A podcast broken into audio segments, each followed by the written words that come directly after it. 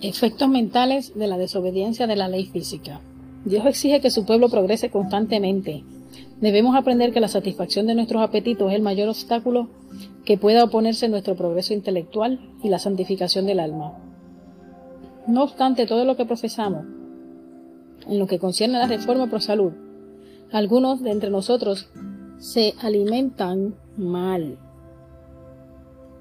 No, se, no debemos proveer para el sábado una cantidad de alimento más abundante ni variada que para los demás días.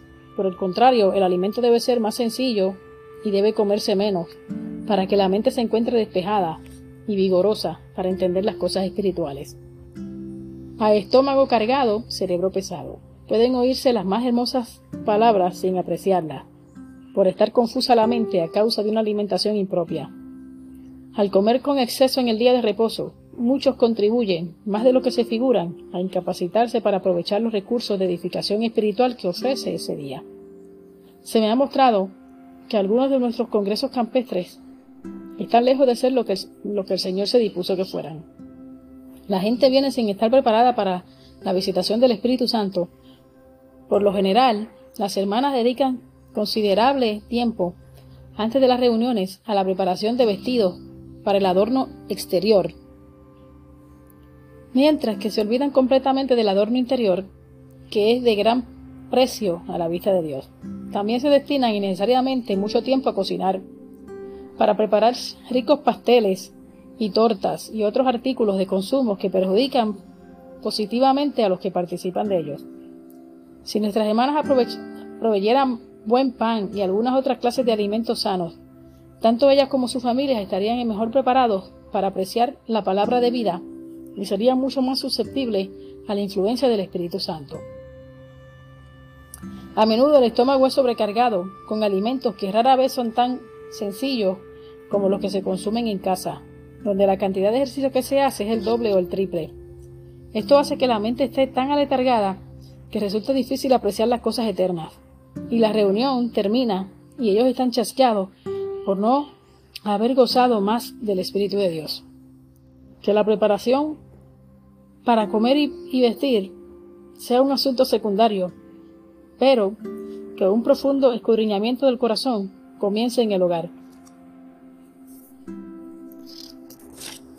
El efecto sobre la apreciación de la verdad. Necesitáis mentes claras y enérgicas para apreciar el carácter excelso de la verdad, para valorar la expiación y estimar debidamente las cosas eternas.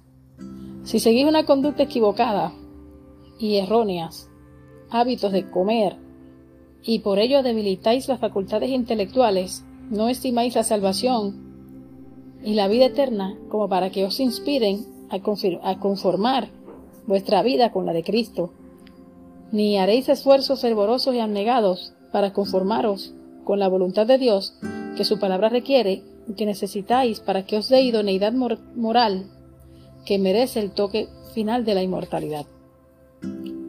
Aun cuando usted sea estricto en la en cuanto a la calidad de sus alimentos, glorifica a Dios en su cuerpo y en su espíritu que son del Señor tomando tanta cantidad de alimento.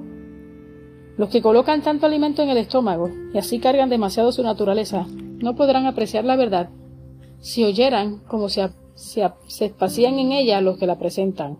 No podrían despertar las sensibilidades entenebrecidas del cerebro para darse cuenta del valor de la expiación y del gran sacrificio que se hizo por el hombre caído.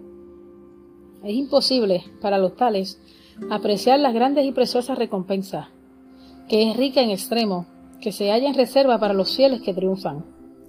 Nunca debe dejarse que la parte animal de nuestra naturaleza gobierne la parte moral.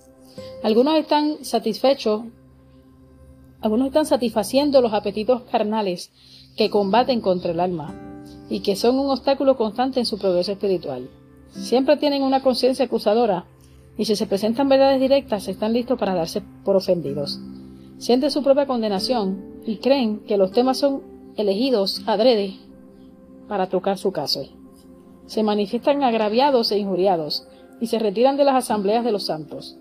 Abandonan las reuniones con los demás, pues entonces su conciencia no es perturbada.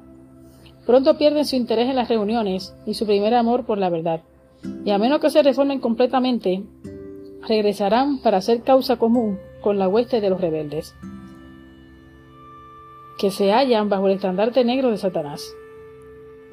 Si ellos crucificaran los apetitos carnales que batallan contra el alma, se apartarían del paso de las flechas de la verdad y, estar, y, éstas pasarían a su lado sin herirlos. Pero mientras complacen los apetitos carnales y acarician sus ídolos, se constituyen a sí mismos en blancos para ser alcanzados por las flechas de la verdad. Si la verdad se habla a ellos, ellos deben ser heridos. El uso de estimulantes artificiales es destructor para la salud y tiene una influencia embotadora sobre el cerebro, haciendo que resulte imposible apreciar las cosas eternas. Los que acarician estos ídolos no pueden valorar correctamente la salvación que Cristo ha traído para ellos. Por medio de una vida de abnegación, de continuo sacrificio, de continuo sufrimiento y vituperio. Y deponiendo finalmente su propia vida impecable para salvar de la muerte al hombre que perecía. La mantequilla y la carne estimulan. Estas han perjudicado el estómago y pervertido el gusto. Los nervios sensitivos del cerebro han sido entorpecidos y el apetito animal fortalecido a expensas de las facultades morales e intelectuales. Estas facultades superiores, que son las que deben gobernar, han estado debilitándose de manera que las cosas eternas no han sido discernidas. Una parálisis ha entorpecido lo espiritual y devocional.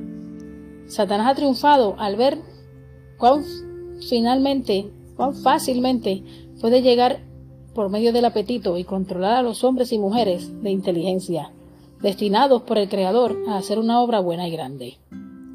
Libro Consejos sobre el régimen alimenticio de Elena G. de White.